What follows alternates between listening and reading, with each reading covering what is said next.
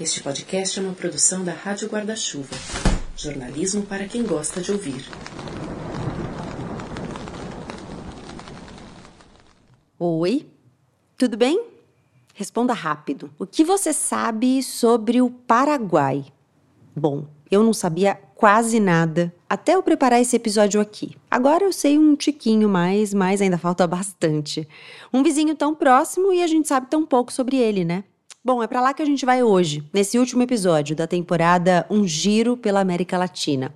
Os paraguaios estão entre as oito maiores comunidades latino-americanas aqui no Brasil, com imigrantes concentrados principalmente em São Paulo e no Mato Grosso do Sul. O fluxo contrário também é grande. Desde 1960 foi crescendo o número de brasileiros que cruzaram a fronteira e passaram a viver principalmente na parte leste do Paraguai. Para entrar um pouco mais no país vizinho, eu escolhi um dos poucos livros traduzidos para o português. Na alternância entre clássicos e contemporâneos, autores mais ou menos conhecidos, busquei uma obra considerada relevante para a literatura do país, mas tentei fugir do nome mais conhecido entre nós, Augusto Roa Bastos, que, aliás, foi publicado recentemente aqui no Brasil pela editora Pinar, que tem trabalhado bastante na tradução e na divulgação de escritores e escritoras latino-americanos. Mas nesse episódio, a gente vai por outro caminho, e foi uma surpresa boa a descoberta do nosso livro-tema. Ah, vale um disclaimer aqui para que as leituras façam mais sentido. O autor é bem ousado, escreve de forma polifônica, fragmentada e insere algumas menções textuais de escritores, artistas, pensadores no meio dos parágrafos. O efeito que você vai ouvir nas leituras, que vai deixar minha voz um pouquinho diferente, indica essas citações que entram sem aviso, mas fazem todo sentido no conteúdo. Ah, e aquela dica esperta da Rádio Guarda-Chuva. Depois de terminar aqui, vai lá dar o play na Rádio Escafandro, que no episódio mais recente contou a história da primeira pessoa presa por tráfico de LSD no Brasil. Um detalhe: essa pessoa é um dos fundadores dos Mutantes e a história é bem psicodélica. Agora, bora para nossa conversa?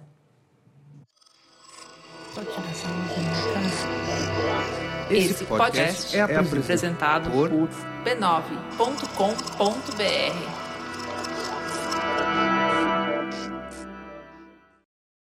Um pouco antes de pegar o avião para Corrientes, Toto Azuaga havia dado a última aula do seu seminário de outono em Oklahoma. Austeros estudantes de pós-graduação pestanejavam na pequena seminar room no 13º andar da Cathedral of Learning. Azuaga havia dado uma última olhada consternada à pesada neve que não parava de cair. Havia pigarreado, como sempre, e começado. Como em todas as sociedades primitivas do continente, a vida religiosa dos Tupi-Guarani se concentra no xamanismo, os pajés, xamãs médicos, realizam as mesmas tarefas que em outros lugares, e a vida ritual sempre está relacionada a normas que asseguram a coesão social. Regras de vida impostas aos homens pelos heróis culturais, o sol, a lua, etc., ou por antepassados míticos. Até aqui, portanto, os tupi-guarani não se diferem em nada das demais sociedades selvagens. E, no entanto, as crônicas dos viajantes franceses, portugueses e espanhóis dão o testemunho de uma diferença tão considerável que confere aos Tupi-Guarani um lugar totalmente original no horizonte dos selvagens sul-americanos. Do que se trata?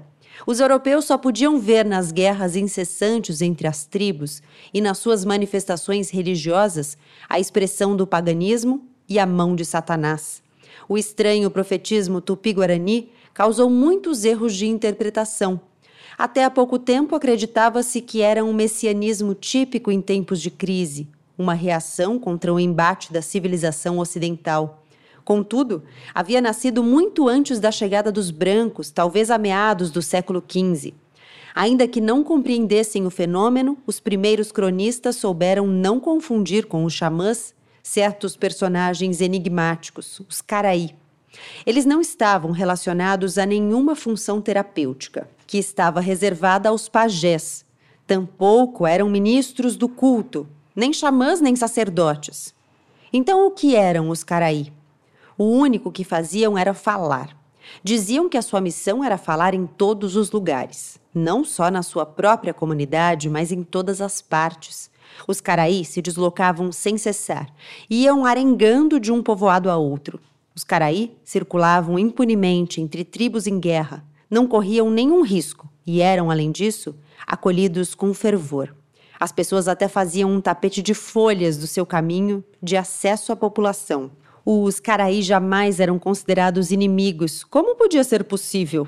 Na sociedade primitiva, o indivíduo se define pelo seu parentesco e seu pertencimento a uma comunidade local. Está inscrito em uma cadeia genealógica e em uma rede de aliados.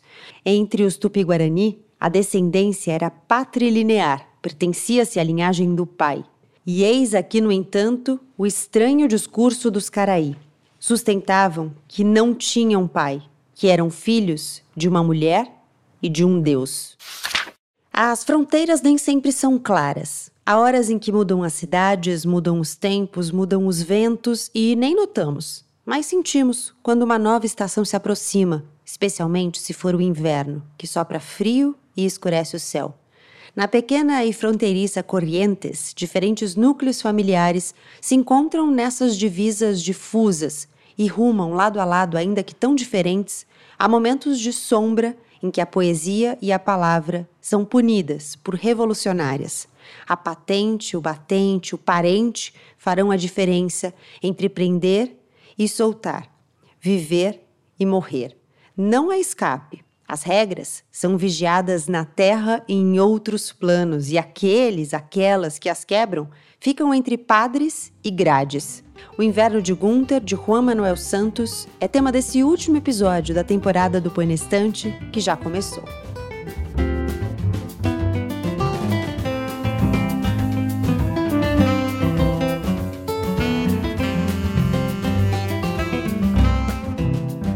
Bem-vinda, bem-vindo ao último episódio da temporada Um Giro pela América Latina, no qual a gente vai ao Paraguai como sempre, nesse Clube do Livro em formato de podcast, que é o Põe Estante, eu, Gabriela Maier, recebo duas convidadas para falar sobre uma mesma obra e hoje, para conversar um pouquinho sobre O Inverno de Gunther, do Paraguai Juan Manuel Marcos, eu convidei a Carolina Ramires Molinas e a Laura Del Rey. Sejam muito bem-vindas, muito obrigada por toparem essa conversa, é um prazer ter vocês aqui e vou pedir para que vocês contem quem são vocês. Carolina, começando por você aqui, que eu tenho seguido a ordem alfabética alfabética nessa temporada. Conta quem é você. Eu sou Carolina, eu moro aqui em São Paulo há 25 anos. Eu vim aqui por um convênio que o Paraguai tem com o Brasil, vim para estudar, fazer faculdade e ir embora. Terminei e ir embora. E acabei ficando, tenho família, tenho duas filhas brasileiras e acabei ficando. Eu me formei como jornalista, eu sou jornalista de formação e hoje eu trabalho justamente na área de cultura e turismo do Consulado do Paraguai em São Paulo. Então, assim, está sendo um prazer participar do seu programa, eu te agradeço muito o convite justamente o meu maior desejo e objetivo e o meu trabalho é ajudar a difundir e divulgar um pouco mais a cultura do Paraguai. Né? E literatura, vamos dizer assim, Laura, você que, que é especialista no assunto, o Brasil não conhece muito, né? Então é uma oportunidade realmente que você está proporcionando. Eu te agradeço muito, Gabriela. Eu que agradeço. Laura, conta quem é você, por favor. Oi, gente. Obrigada, Gabriela, pelo convite. Muito legal estar aqui com vocês. Eu sou a Laura Del Rey, sócia da editora Incompleta, e acho que dentro da editora o trabalho que mais se relaciona com a nossa conversa de hoje é a revista Punhado, que eu edito e coorganizo com a Raquel do Marco Pedrão desde 2017, e que é uma revista que publica literatura latino-americana e caribenha contemporânea escrita por mulheres junto com biografias curtas delas e algumas entrevistas. E também achei uma oportunidade esse convite para poder ter lido o Inverno de Gunther, porque eu mesma, dentro dessa pesquisa que a gente já faz alguns anos li muito pouca literatura paraguaia. Então fiquei bem contente de, de conhecer esse livro por causa do seu convite, que, eu, que é um marco, né, para a literatura do país, assim, super importante. É, e eu queria começar falando justamente disso, porque a tradutora, inclusive, ela abre o livro com uma nota em que ela fala que o Brasil tem uma dívida, né, com o Paraguai, que é a dívida do desconhecimento, que a gente conhece pouco da história do nosso vizinho, da cultura do nosso vizinho, da literatura inclusive.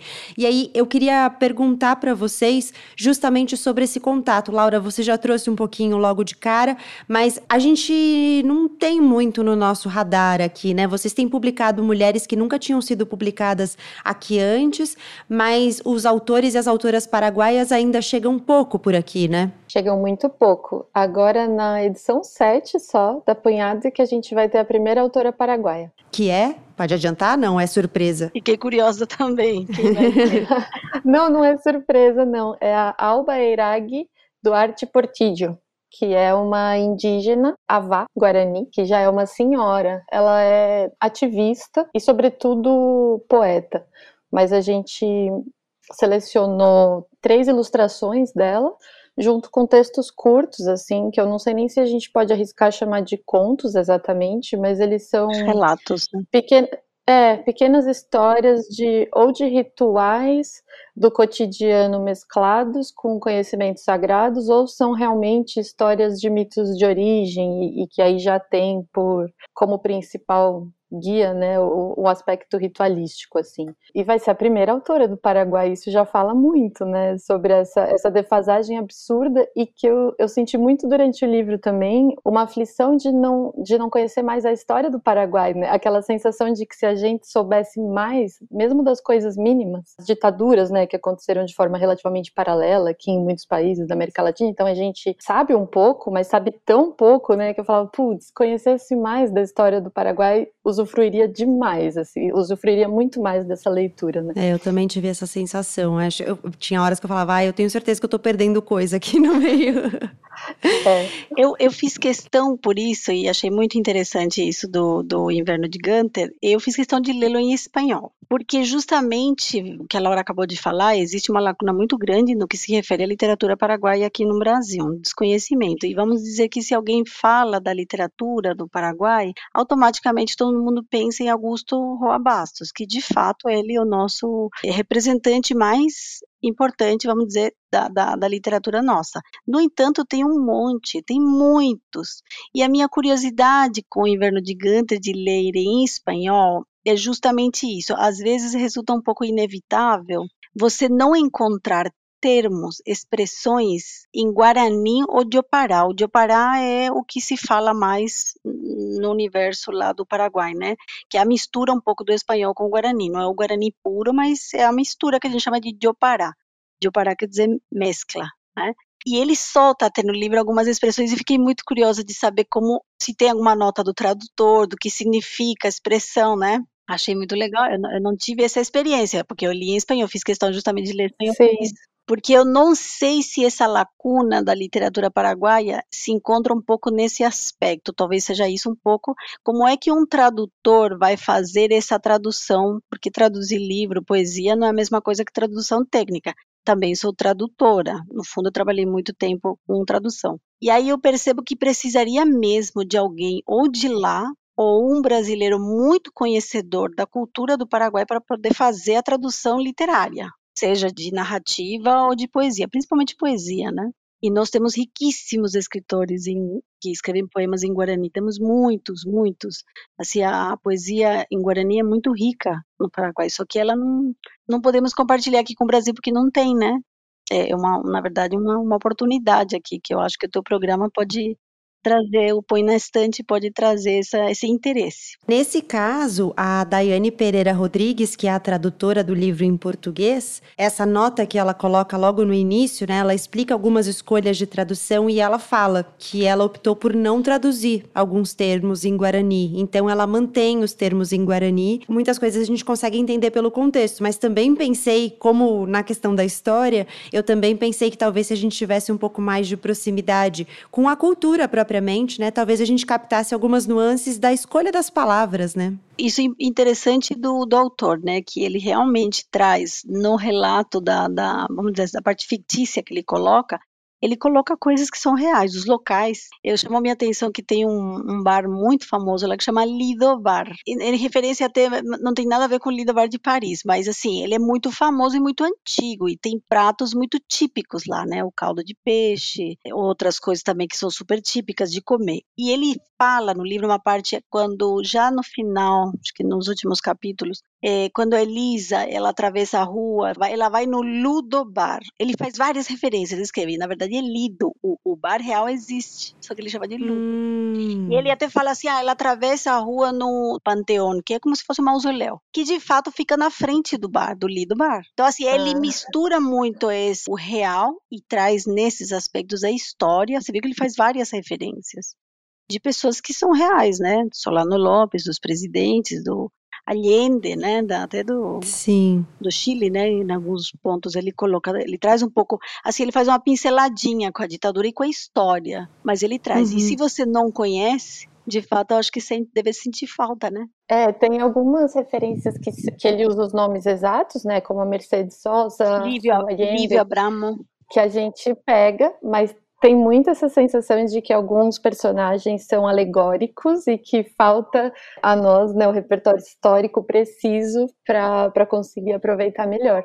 Mas, a, como a Gabriela estava falando, a Daiane explica um pouco na, nessa nota introdutória, que eu achei bem interessante, assim, da tradução, algumas das escolhas dela. Ela fala essa questão do Guarani e ela diz também que optou por manter, em inglês e em francês, sem tradução, os trechos que o próprio autor também tinha deixado sem tradução, que eu acho que é num intuito de também trazer esse caráter muito cosmopolita, né, da, da narrativa, porque esses personagens, principalmente os que são professores e que participam de, de congressos e de falas, né, ao redor do mundo, eles carregam muito consigo essa bagagem dessas falas, dessas universidades e aí esses idiomas todos. E eles resolveram manter, eu acho que é interessante porque mantém mesmo o estranhamento. Inclusive quando a gente, se alguém que estiver lendo não tiver familiaridade, não conseguir entender exatamente, eu acho que até essa essa perda tem uma, uma proposta interessante assim, né? É, porque de certa forma mantém a narrativa do, do autor, né? Como eu, eu,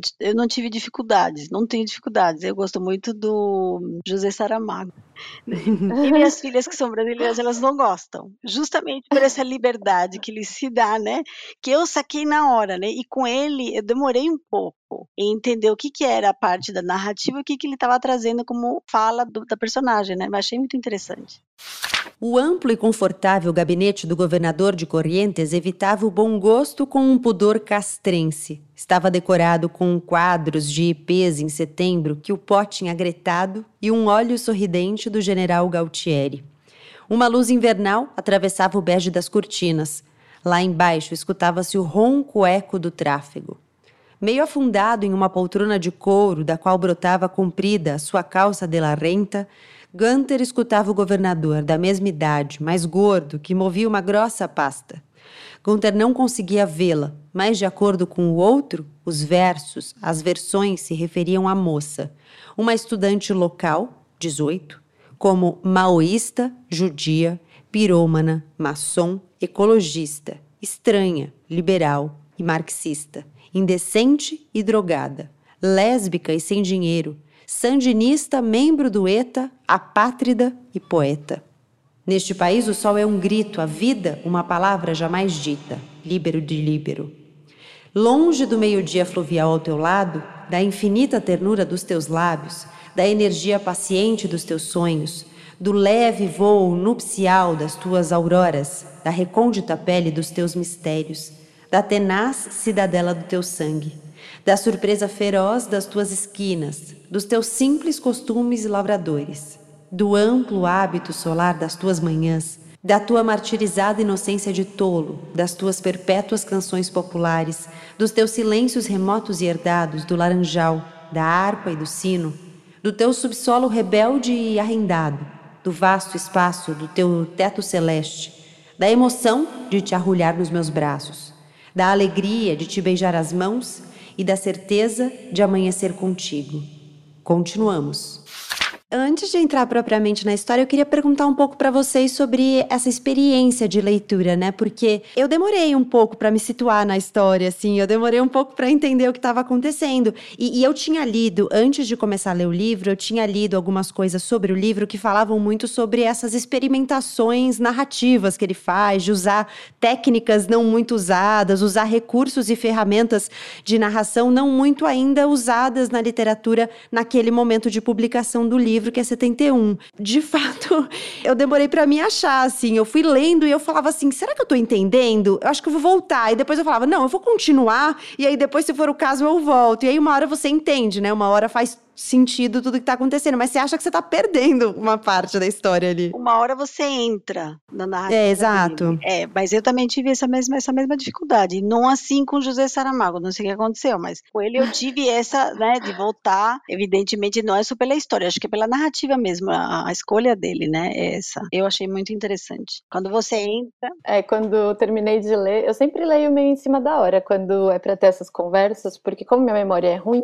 eu aposto bastante no frescor, assim, de estar. Tá, tipo, você fica aflito porque tá em cima da hora, mas eu também acho que aproveita que você ainda tá no embalo para conversar, né? Então eu terminei de ler hoje, assim. E aí perguntaram aqui em casa o que eu tinha achado, e a primeira palavra que eu usei, Carolina acabou falando também, que eu achei um livro muito livre. Ele é muito livre, assim. E eu marquei o ponto em que eu senti que a gente aterrava um pouquinho. E é só lá pelo capítulo 10, que é quando finalmente o capítulo 10 da primeira parte, né? Uhum. Quando finalmente, depois da gente ter sido arremessado numa coisa muito. Fato, né? É, muito vertiginosa, de personagens muito distintos, que se eu, se eu, não me engano, talvez eu esteja confundindo agora, mas minha, minha sensação é de que ele tá narrando sempre em terceira pessoa, mas mudando quem é o protagonista de, de cada parte, né? Então a gente primeiro tá colado a uma personagem, depois a outra, depois a outra, só que a gente vai se perdendo um pouco, porque às vezes ele passa quatro parágrafos, uma narrativa ali vertiginosa, sem você ainda ter entendido sentido de quem ele está falando. Aí você começa a juntar os pontos, mas realmente todos os personagens se reúnem como criaturas, né, habitantes de um mesmo universo, um que seja sobrinho, tio, o outro bispo, outro isso, outro aquilo, só lá pelo décimo capítulo, uhum. né? E até então a gente fica flutuando. É, e tem uma personagem, né, que aparece em primeira pessoa que ela tá numa espécie em alguns momentos de confissão, assim, né? Então que é ela Soledad, né? que é a Soledad, ela tá contando Sim. ali umas experiências dela e é quase como se ela estivesse se confessando. Em alguns momentos ela tá mesmo, né? Porque ela tá conversando com um padre.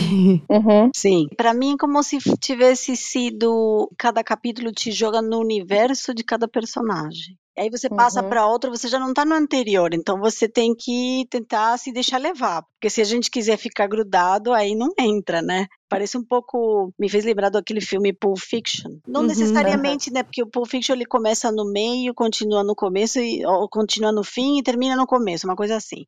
Ele não necessariamente faz isso, mas ele vai te jogando para os universos e você vai vendo as relações ao longo do, do livro, né? Como você fala, falou, Laura acho que lá pelo capítulo 10, em que ele junta, né? Que você faz associação, né? Não, você consegue fazer associação antes, mas é interessante esse, esse jogo que ele faz com, com a gente, leitor. É até difícil, assim, é, resumir qual é a história, né, do livro, mas basicamente acho que a gente pode dizer que tem ali um universo de pessoas. Essa história se passa em Corrientes, que é uma cidade argentina fronteiriça ali, e a, a autora também explica que ela ficou tentada a traduzir, passando, transformando Corrientes em Assunção, né, no Paraguai, mas que ela fala, mas é, fica claro no livro que ele não está falando de Corrientes que ele tá falando de Assunção, porque ele faz várias referências. Mas, de qualquer maneira, ela falou: eu mantive ali esse universo ficcional que ele cria nessa cidadezinha, em que vários personagens vão se encontrando. Você tem vários personagens centrais que vão girando em torno do Gunther, ou Gunther, né? E no final das contas, o Gunther é, é um personagem bem secundário na história, né? Sim, a gente acha que vai achar ele, aí só, só aparecem as mulheres fortes, né? Exato. E esses mulheres fortes, eu até acho que é uma característica muito significativa do Paraguai, da Paraguaia em si, né? A figura feminina ela tem uma importância muito grande, principalmente no que traz depois historicamente depois da guerra, quando hum. quando fica um grande número de mulheres, basicamente era 70% mulheres. Então aí você vê a figura feminina, ela é muito forte ao longo da história, ela vem caminhando assim, construindo com uma força muito grande, porque é como se ela tivesse refeito, através dela tivesse refeito o, o país, né? Nossa, agora que você falou isso, eu lembrei do impacto dessa informação na época do colégio, quando contavam pra gente da guerra e da quantidade de homens que tinham morrido e como a, a sociedade tinha ficado composta por 70% de mulheres. Assim. Vejo figuras muito femininas muito fortes. Faz uma referência até a, a, a mulheres da história, né? Elisa, que é o nome da personagem, é, é o nome da que foi esposa do Solano Lopes, né? A irlandesa. É, então, ele fala assim. isso no livro, né? Ele fala, ah, uhum. é, inclusive é o mesmo nome e tal, né? Ele... Quando ela entra na noia do sobrenome, né? É, que ela... ela vai atrás dos, atrás dos Lynch. Exatamente, que ela tem o sobrenome Lynch e ela quer saber quem são os Lynch, né? Que ela fala que são parentes dela. É. é. O que acontece é que o Colégio das Freiras é um pouco elitista e o Marcelão ficou amigo das famílias mais abastadas. Como o Sariak Quiroga, disse a Zuaga, Cáceres não se calou. Vejo que está bem informado, disse em tom neutro. Não, é que a Lisa me contou sobre a esposa do Sariak Quiroga, a que tem alucinações, não é mesmo? Essa mesma. A conheceu por casualidade através da filha Verônica, que é aluna dela. Elisa ficou fascinada porque descobriu que a velha pensa que é a Madame Lynch, uma puta irlandesa do século passado que foi amante do ditador paraguaio Solano Lopes. Era irlandesa, mas não puta, disse Cáceres com uma voz incisiva. Está bem, de qualquer forma, Elisa também se chama assim, Elisa Lynch. Imagina que coincidência. Lisa está fascinada.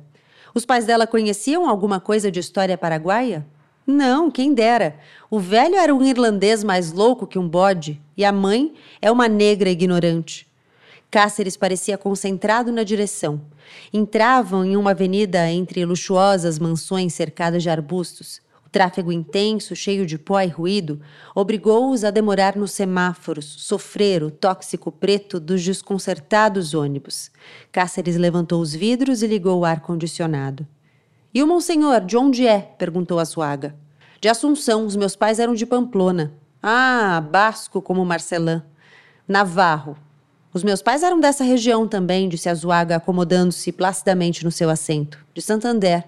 Tinha um armazém em Chacomús. Nos escrevíamos pouco. Fiz toda a minha carreira nos Estados Unidos. Quando os visitava, era todo um acontecimento. Meu pai colocava um Dom Pepe para gelar para mim. Acredita que me dava vinho desde pequeno? Tem várias informações que nos escapam, né? Voltando mais uma vez essa esse desconhecimento que a gente tem, tem uma referência que eu fui pesquisar para ver se eu entendia melhor, né? Que ele faz uma referência a Paysandu e ele fala os canhões de Paysandu ainda estão estão sendo ouvidos e tal, né? É de uma de um outro momento, né? De um, do momento da guerra do Uruguai, que o Uruguai está lutando pela independência e em algum momento o Brasil entra na história, né? Tem uma disputa entre os os blancos e os colorados, e o Brasil entra apoiando os colorados contra os blancos. E tem um, um episódio que é conhecido como Cerco de Paysandu, em 1864, que é um, um, cerco mesmo a esse lugar, que é um lugar no, no Uruguai, que chama Paysandu. E aí ele, ele tá falando, porque ele faz referências no livro, né, a essas figuras brasileiras. E quem são esses brasileiros ao longo da história do Paraguai, né? E ele manifesta em, em alguns desses momentos desconfiança com essas figuras, tanto brasileiras quanto argentinas. Talvez, assim, fazendo um pouco eco do, do que foi depois da guerra, né? A, Sim. Vocês chamam de Grande Guerra, né?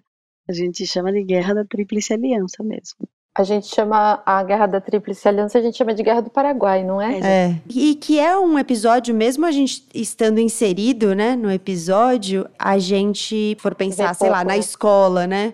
É uma, é uma coisa que passa muito lateralmente ali no nosso repertório escolar. A gente não se aprofunda nisso. Eu acho que tem gente que provavelmente sai da escola sem saber que essa guerra existiu, né? Eu tenho duas filhas de duas gerações quase diferentes, mas a mais velha tem quase 24 e a mais nova ela tem quase 17. Então, já mais velha, quando começou a estudar na escola, acho que já teve maior informação do que talvez, não sei, vocês tiveram, o quanto vocês uhum. estudaram.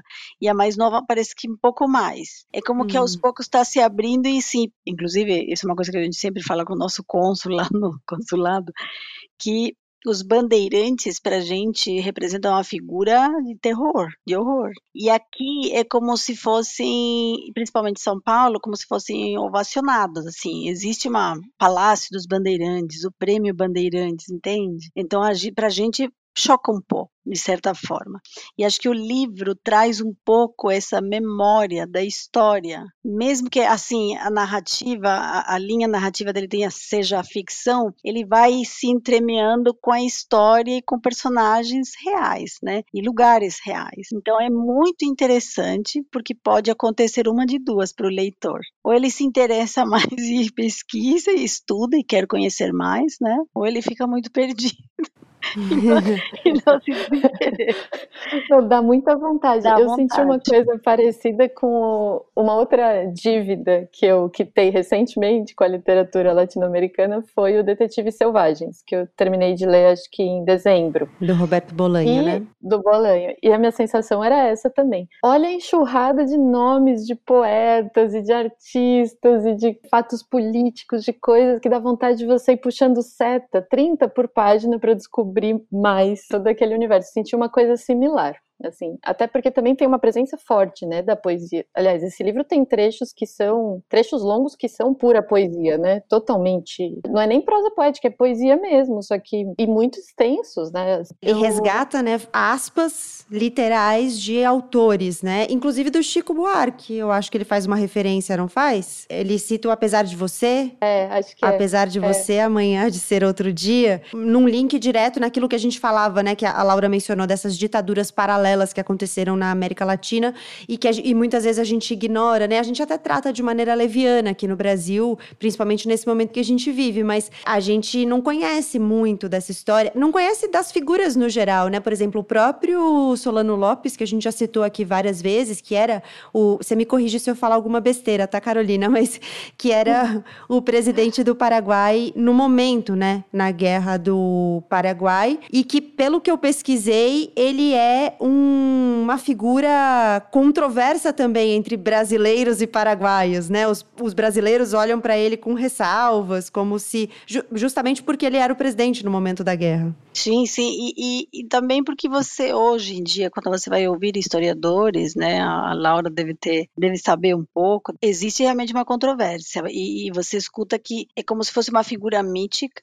em que você tem um, um cidadão comum paraguaio que respeita esse herói, para a gente, dia 1 de março, que foi o dia de falecimento dele, é feriado é, ele representa o nosso herói nacional. Então, assim, existe como se fosse um, um, respeito à figura, mas se você for analisar de um ponto de vista mais histórico, mais muita gente falava, muitos historiadores falavam assim: ah, você pode considerá-lo como um louco ou como um herói. Porque uhum. quando não houve mais gente para lutar, acabaram sendo chamadas as crianças. E uhum. não necessariamente um chamamento obrigatório, mas assim, naquela, naquele ânimo de guerra e que se estava para defender, foram em frente. Nós comemoramos o Dia das Crianças no dia 16 de agosto, porque 16 de agosto foi a Batalha de Acostanhuelo. E nessa batalha eram todas crianças. Eu não sei se faz parte dessas lendas de guerra, mas eu acho que não tinha uma história de que as crianças vestiam uma barba para ir para a guerra, uma coisa assim? Eu já li várias vezes, realmente, já li também.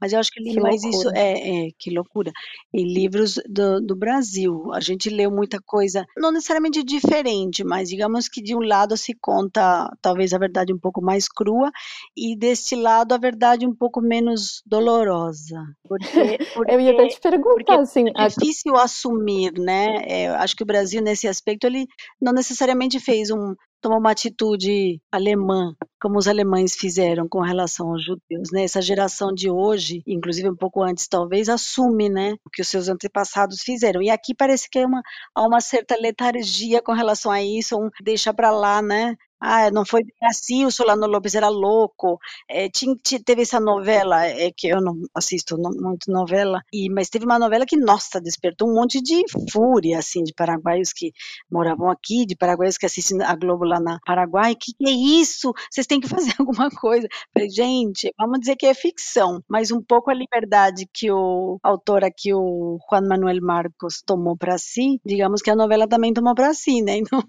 Essa letargia que você está falando em relação a, a, essa guerra, a gente tem a tudo, né? A própria questão dos bandeirantes que você estava falando antes. A gente não, não repassa a história, não revisa a história, né? Tem, Acho que agora a gente está começando, né? Mas agora está com... começando. aí de vez em quando vem uma escultura pichada, Sim, mas o que acontece é que a pessoa é presa. A pessoa é presa. A gente ainda prefere proteger patrimônios a, a, a rever a nossa história e os nossos erros e coisas assim. É, talvez se a gente tivesse um pouco mais evoluído, a gente poderia fazer mais isso do que pichar monumento, porque não, também não resolve Conversar, o problema. claro. Mas assim, debater um pouco sobre o assunto e aí e falar a realidade é essa. Não, não precisamos né, nos martirizar nem tirar um baú de chicote, mas falar no assunto e saber que foi real, né? Então, acho que esse livro traz um pouco, quiçá, eu não sei como vocês compraram daqui de São Paulo, eu eu queria muito ler em espanhol. Eu achei o livro em, em num sebo em Foz do Iguaçu. Eu li a edição das sete letras, essa daqui. Isso, eu também li essa edição das sete letras. Acho que é a única que tem publicada em português. Mas tem a venda, não está esgotada. Vocês compraram? Né? Não, tem a venda. Tem a venda. Aliás, já deixo aqui a nota que é, eu sempre dou a ficha aqui do livro, né? A tradução é da Daiane Pereira Rodrigues, eu falei antes, é da editora Sete Letras e tem 200, 247 páginas. O Mercedes voava pela rodovia. A Suaga se moveu nervoso em seu assento, jogou o cigarro em direção à bandeirinha do Vaticano e levantou o vidro até a metade. E como foi que o próprio arcebispo de Corrientes veio me buscar no aeroporto? Cáceres sorriu. A senhora de Ganter me pediu. Ela está em Missiones. Está fazendo algumas pesquisas sobre o barroco colonial. Acho que volta depois de amanhã. Não havia voo hoje. Eu achava que estava ensinando inglês no Colégio das Freiras. Foi o que me disse na última carta. Sim, disse que assim conheceria melhor as idiosincrasias dos correntinos, mas as suas aulas já acabaram. Agora está com pressa de terminar o seu livro. Ah, Elisa sempre está com pressa. Parece que nos Estados Unidos é uma professora famosa, ou conhecida pelo menos. Não que eu queira fazer propaganda só porque ela está casada com um paraguaio. Não, é verdade. Famosa é um adjetivo correto. É a mais famosa na sua especialidade. Fico feliz em saber disso, comentou Cáceres, fazendo imperturbável uma curva fechada a 100 km por hora. Então o senhor é paraguaio. E qual a sua especialidade, monsenhor? Eu sou jesuíta. Se o Brasil alguma vez chegasse a absorver o Paraguai, o equilíbrio político dos outros estados coetâneos ficaria em eminente perigo, escreveu Francisco Solano Lopes. Azuaga olhou o arcebispo como se lhe perguntasse se estava brincando. Cáceres sorriu novamente. Desculpe, essa foi uma piada que a senhora de Ganter me fez no dia em que a conheci. Foi me ver na minha sala para me pedir essas aulas de inglês no colégio. Perguntei de que religião era o marido dela e ela me respondeu que era economista.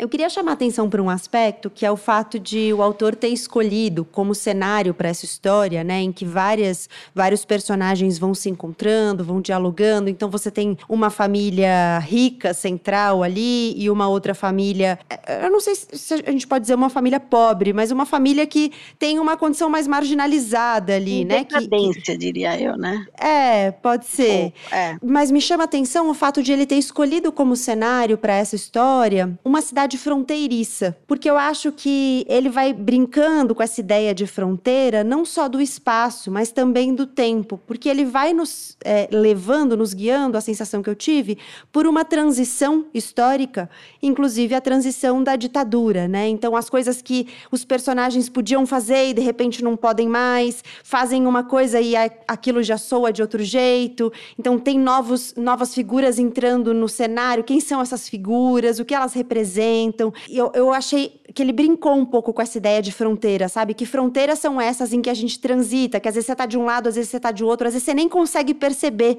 que cruzou a fronteira, né? Eu senti que ele fica um pouco nessa brincadeira que você falou agora, das fronteiras, fica um pouco também essa coisa do se você é bem relacionado ou não com quem está no comando e depois é conveniente para você, não é? Te, acaba te favorecendo, sabe? Fica também uma coisa meio o da conivência, né? E de ficou fico quieto porque me favorece, né? Então, assim, não entra muito nesse detalhe do se é bom ou é ruim, né? Mas achei... Eu achei muito forte isso no livro, isso que você acabou de falar. Como, por exemplo, que um preso político sobreviva ou seja assassinado ou chegue a se matar enquanto está preso pode depender de um detalhe de contato que você tenha dentro de um, das relações militares, por exemplo, nesse caso com, com o general que, que se dispôs a tentar fazer alguma coisa e tal. Agora que você falou essa coisa das fronteiras, eu lembrei daquele começo muito marcante em que ele fala dos, dos indígenas, eu não sei como pronuncia, se é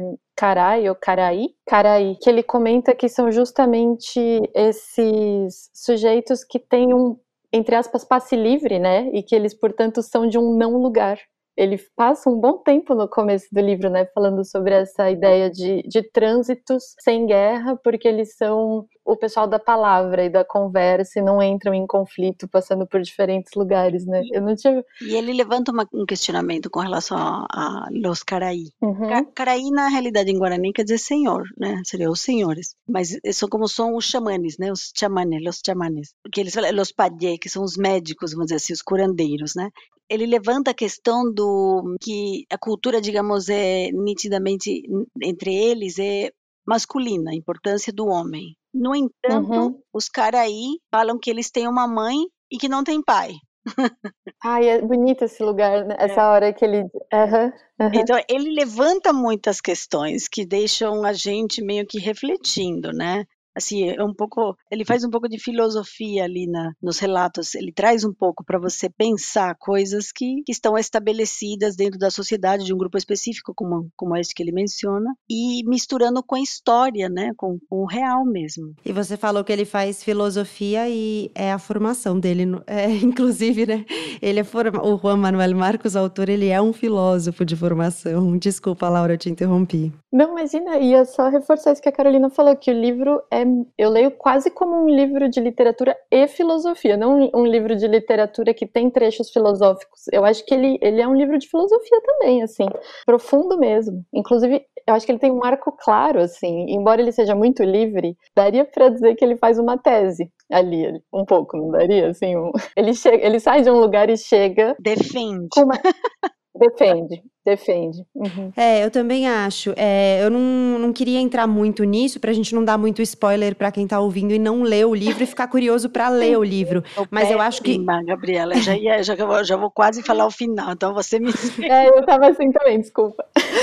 Não, mas, mas eu acho que dá pra gente dizer isso sem estragar que, de fato, ele consegue sair de um, de um lugar e chegar em outro, e sair de um tempo e chegar em outro também, né? Você vai construindo esse lugar histórico que é imaginário, mas não é, é fictício, mas não é, e que dialoga muito com o Brasil, né? Eu acho que essa temporada do Põe Estante, ela foi uma temporada, hoje, com esse episódio, a gente encerra a temporada, e eu acho que ela foi uma temporada muito importante pra gente se lembrar latino-americano, porque às vezes nós brasileiros, brasileiras, a gente se sente muito alheio à América Latina, como se fosse a América Latina e o Brasil. E o Brasil não é a América Latina, né?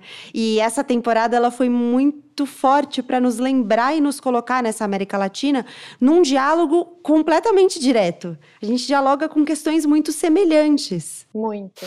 Dois dias depois da detenção da sua neta, Alexandrino Sarria Quiroga sofreu o primeiro infarto. A idade do coronel fez imaginarem o pior. Internado de emergência no luxuoso hospital militar, o ancião começou a se recuperar lentamente. É medo, sussurrou o médico para Dona Ernestina. Coronel tem medo pela neta. Não podem falar com alguém para que a deixem em liberdade?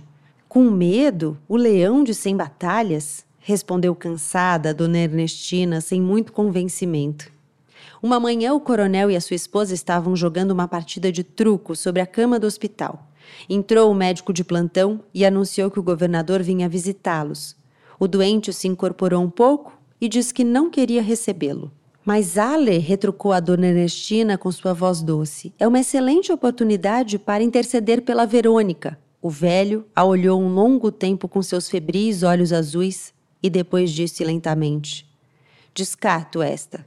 É a sua vez.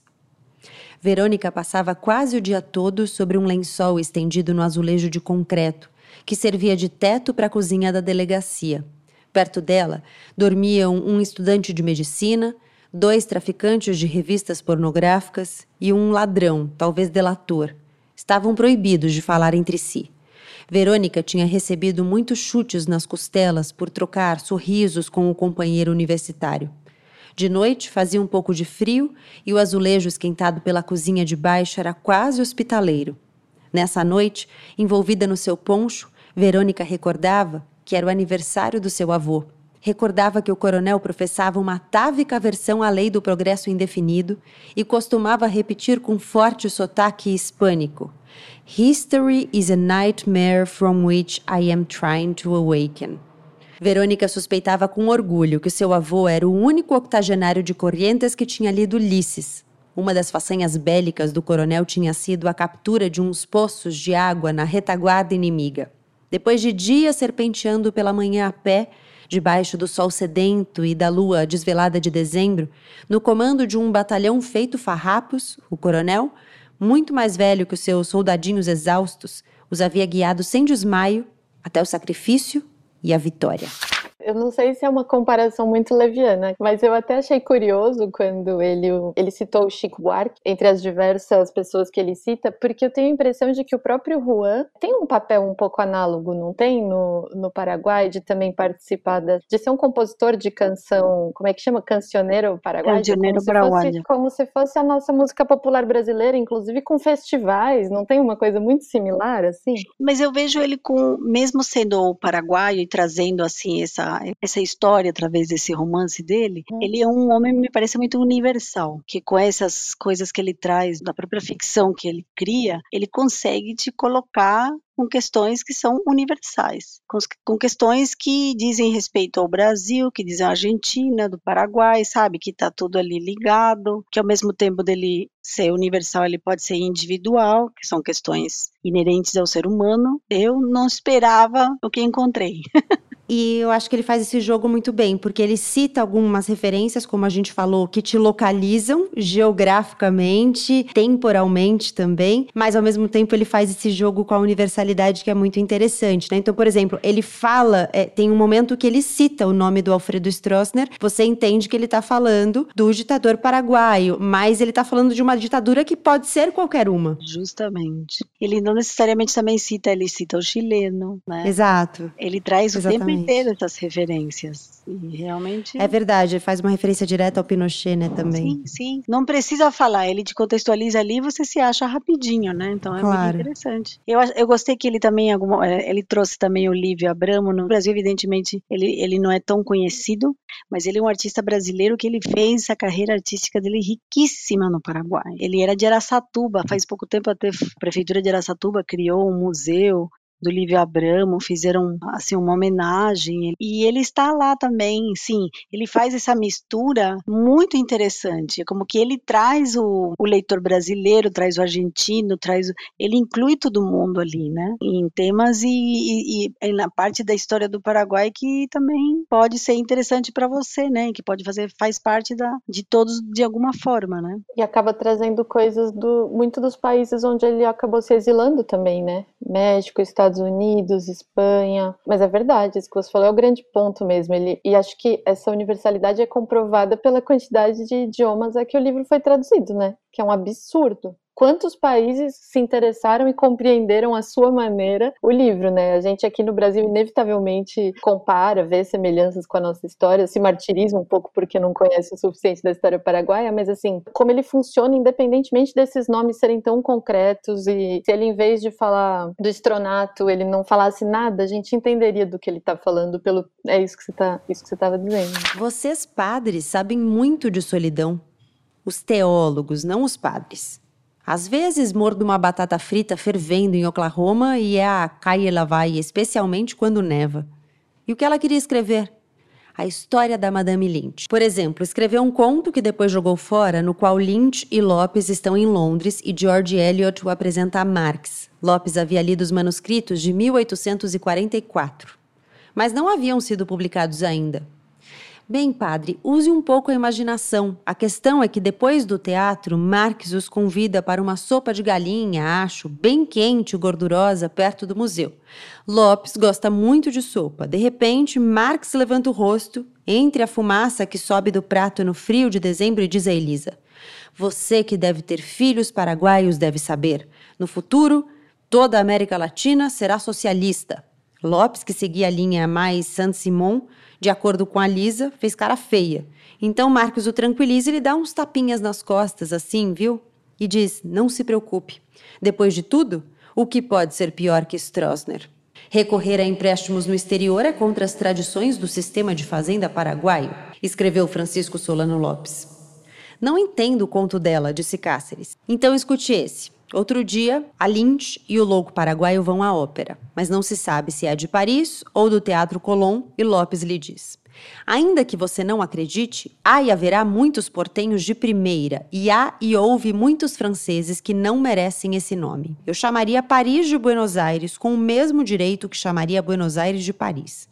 E vão pela cidade, pelas livrarias, pelos teatros, nas ruas que têm cheiro de boa carne e do melhor vinho meridional. E vão vestidos de gala à ópera. E quando Margarita Gautier começa a agonizar, Lopes inclina a cabeça para falar com Elisa e diz: Na verdade, eu não entendo nada de música, mas eu gosto de me ver sentado aqui e que todos esses filhos da puta olhem como você é linda e tenham inveja de mim. Que lindo, disse Cáceres, levando Mercedes ao estacionamento do Palácio Arcebispal. Romântico.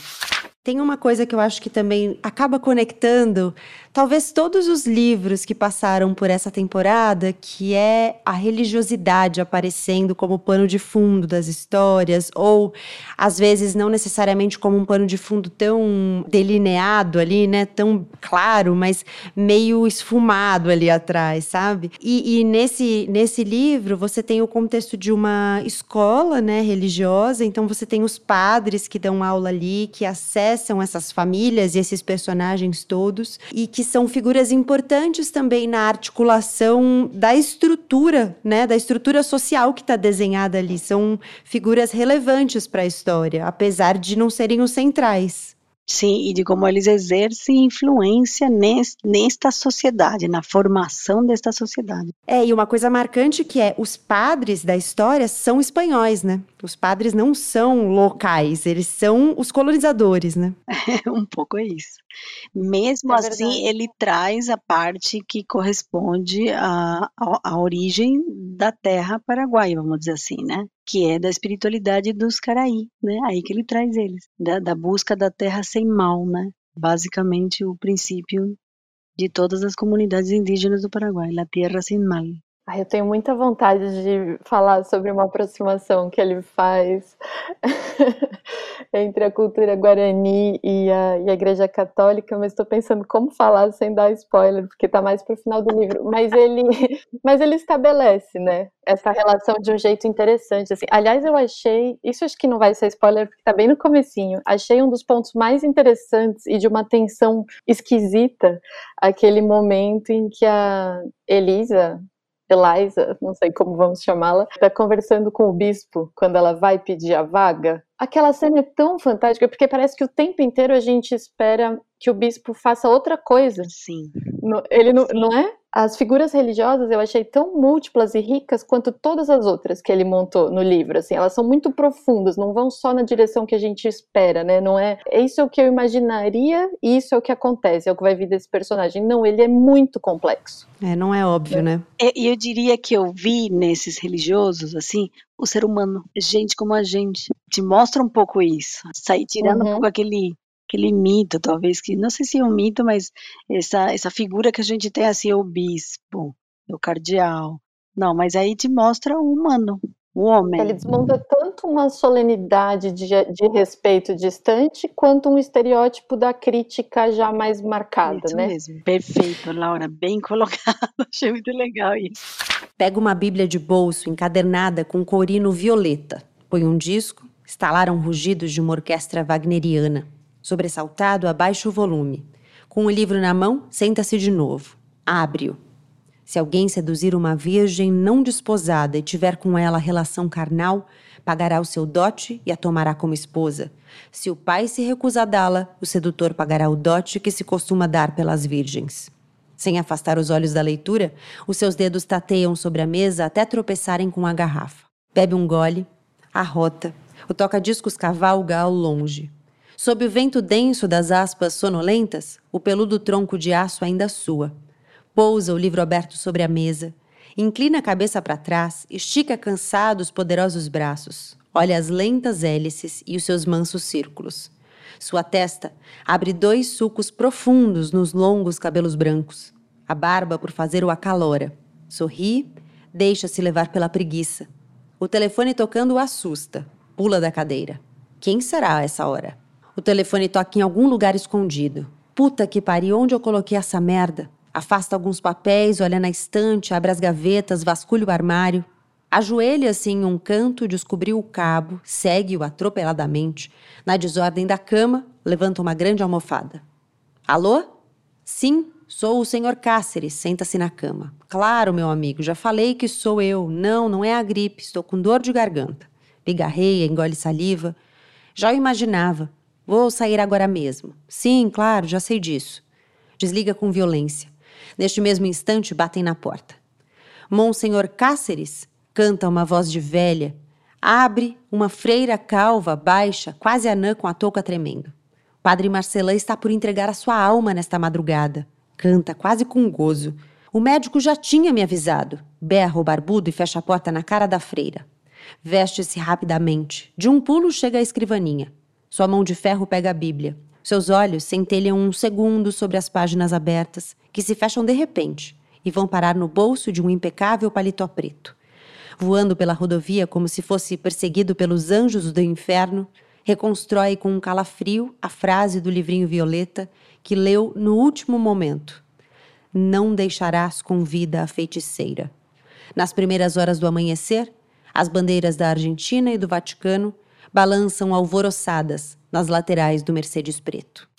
Abre espaço para vocês fazerem aí suas pontuações, considerações finais. Além desse aspecto do interesse pela leitura de um autor paraguaio muito relevante, que também é um professor muito relevante, uma figura política muito relevante do país, eu achei muito saboroso como, como literatura, como filosofia, como poesia, assim. Ele é, é muito livre, é experimental, a gente é muito provocado. Eu me senti bem exigida de um jeito gostoso exigida de uma forma saborosa, assim, e com momentos de, de quebra e de leveza e de fluidez que geralmente vinham nos diálogos. Os diálogos são muito bons e eles tiram um pouco a densidade, né, dos, dos sumários e das grandes, dos grandes trechos densos, assim, que você fala, nossa, se eu perder uma palavra, eu preciso voltar cinco casinhas, né, para retomar o fio. Mas é, a, o jeito como ele faz, a polifonia, assim, né, e traz esses personagens, como a gente estava comentando, tão profundos, assim, assim, que ele olha de,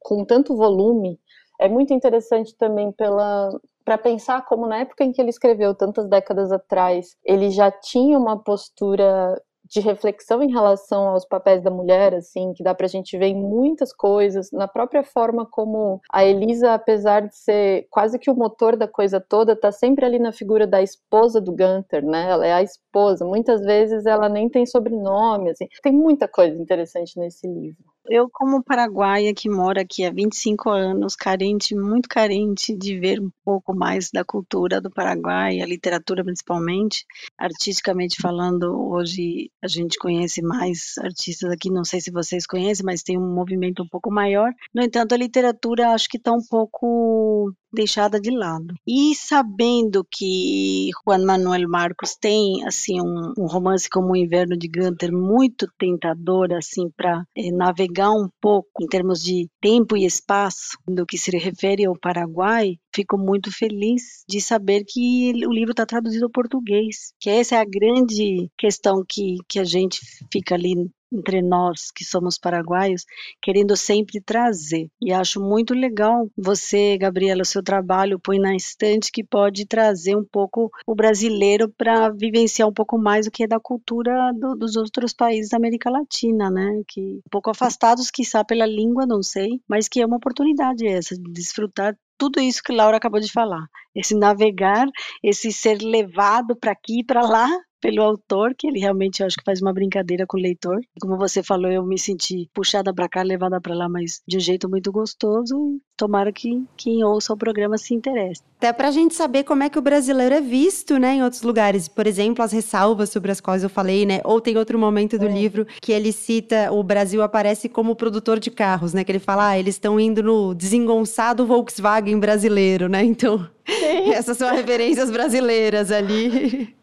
que aparecem. Gente, é muito importante a gente falar também, estava pensando aqui com os meus botões, que é um belíssimo livro de amor também. E que não deixa de ser também uma trama policial, né? A gente levantou todos esses aspectos históricos, culturais, sociológicos, filosóficos, mas a trama em si, a carninha, assim, é muito bonita também. Eu vou chamar atenção para uma personagem, assim, que me toca especialmente, eu acho que ela é uma grande motivadora para as pessoas também lerem o livro, que é a Soledad. Eu acho que ela é uma figura muito interessante na história, né?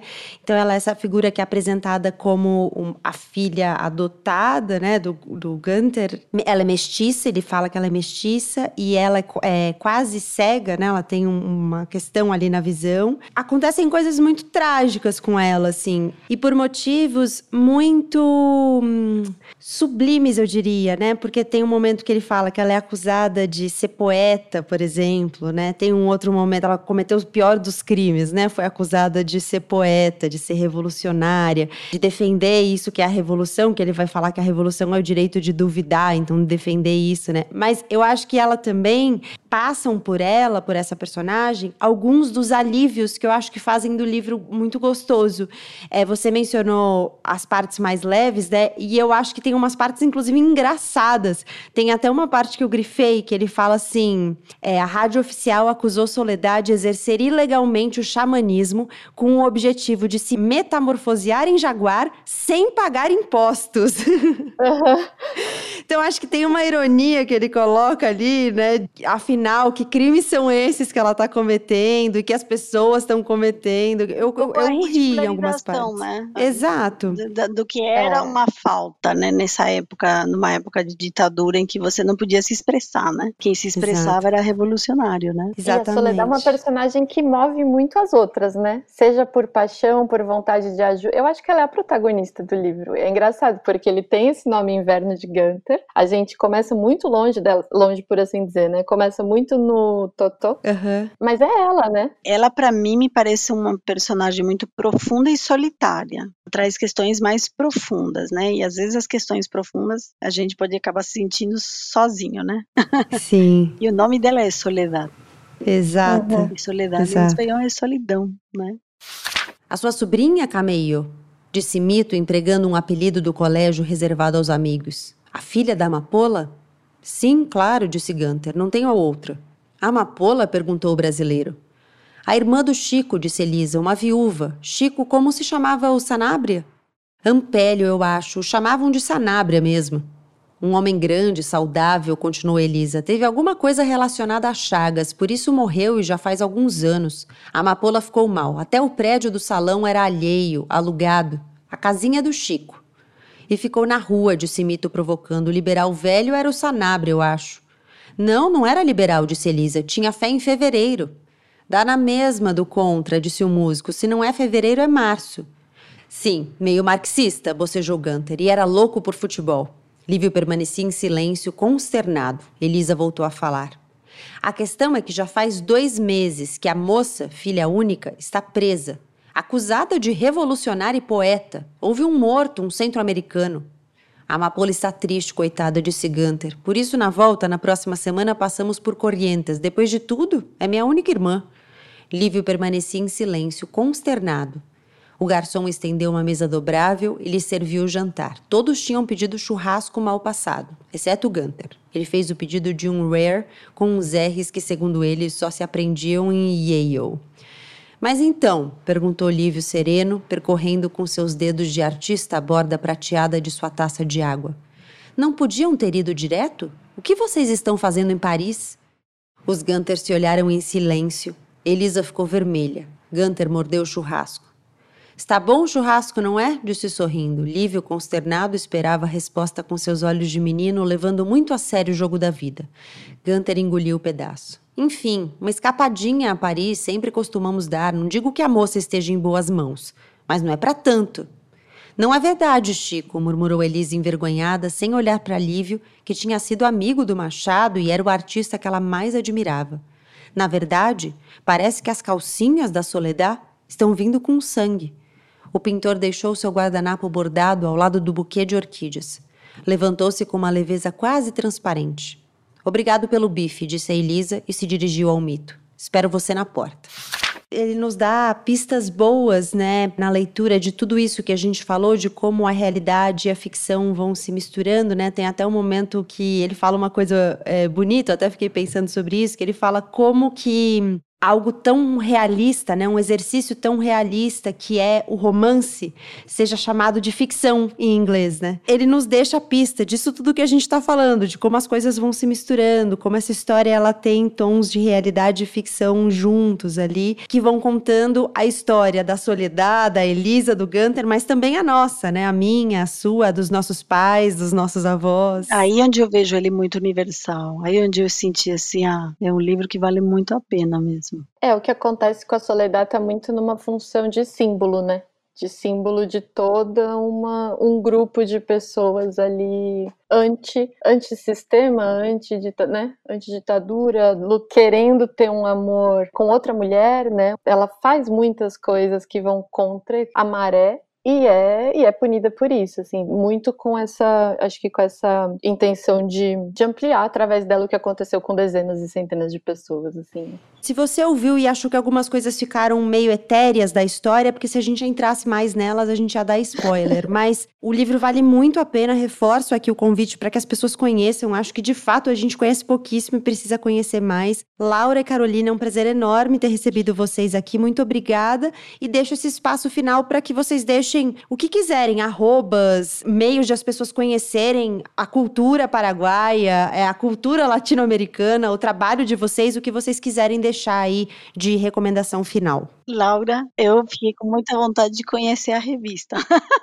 depois a gente. Vou te mandar. Não, depois a, a Gabriela manda o contato e eu te mando o meu, aí você passa que eu gostaria de conhecer mais a revista.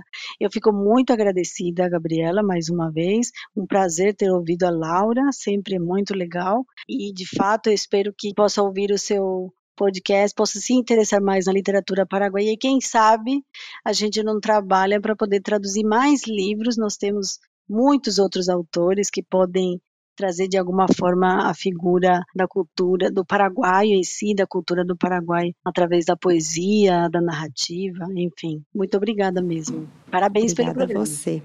Também, gente, fiquei muito feliz de participar. Gostei de todo essa esse momento do Põe na Estante dedicado a essa literatura pela qual sou apaixonada. É uma honra estar aqui conversando com vocês. Como arroba ou link ou coisas, eu acho que conhecer a Punhado, a revista Punhado, dá para entrar pelo site da editora, que é incompleta.com.br, tem uma página inteira que fala sobre a revista, e a gente está, nesse momento, hoje foi para a gráfica o PDF final do número 7 da revista, que vai ser nossa edição mais extensa, 264 páginas, tema instinto, com a autora paraguaia. Então.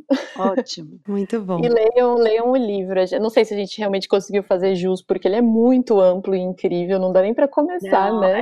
É, vale a Mas pena. é, uma, é um vale a pena. Sim, muito. Muito bem. Obrigada mais uma vez, gente. Obrigada. Obrigada a você. E aí, o que você achou desse passeio pela América Latina? Com o fim desse episódio, chegamos também ao fim dessa quinta temporada. A sexta já está começando a ser pensada, eu estou ansiosa para tirá-la do papel e começar a trazer os episódios para você. Em 2022, estaremos juntos de novo com mais uma rodada de leituras, de conversas. Muito obrigada pela sua companhia até aqui. E se nesse tempo você ficar com saudade de um clube do livro, escreve para o põenestante.gmail.com para participar dos encontros do Clube do Põe na Estante. A gente lê um livro por mês e se reúne para falar sobre ele. Você pode vir deixar suas impressões. Na mensagem que você mandar para se inscrever, é só dizer que quer fazer parte do Clube do Livro e contar em que e-mail você gostaria de receber as informações. Antes de me despedir finalmente, só aquela passadinha básica de chapéu. Se você quer e pode contribuir financeiramente com Poina, seu suporte é bem importante para manter o projeto no ar. É só entrar em catarse.me barra e apoiar com valores a partir de R$ reais mensais. Compartilhar, marcar nas redes sociais, espalhar, indicar o Põe por aí também é uma ajuda bem valiosa.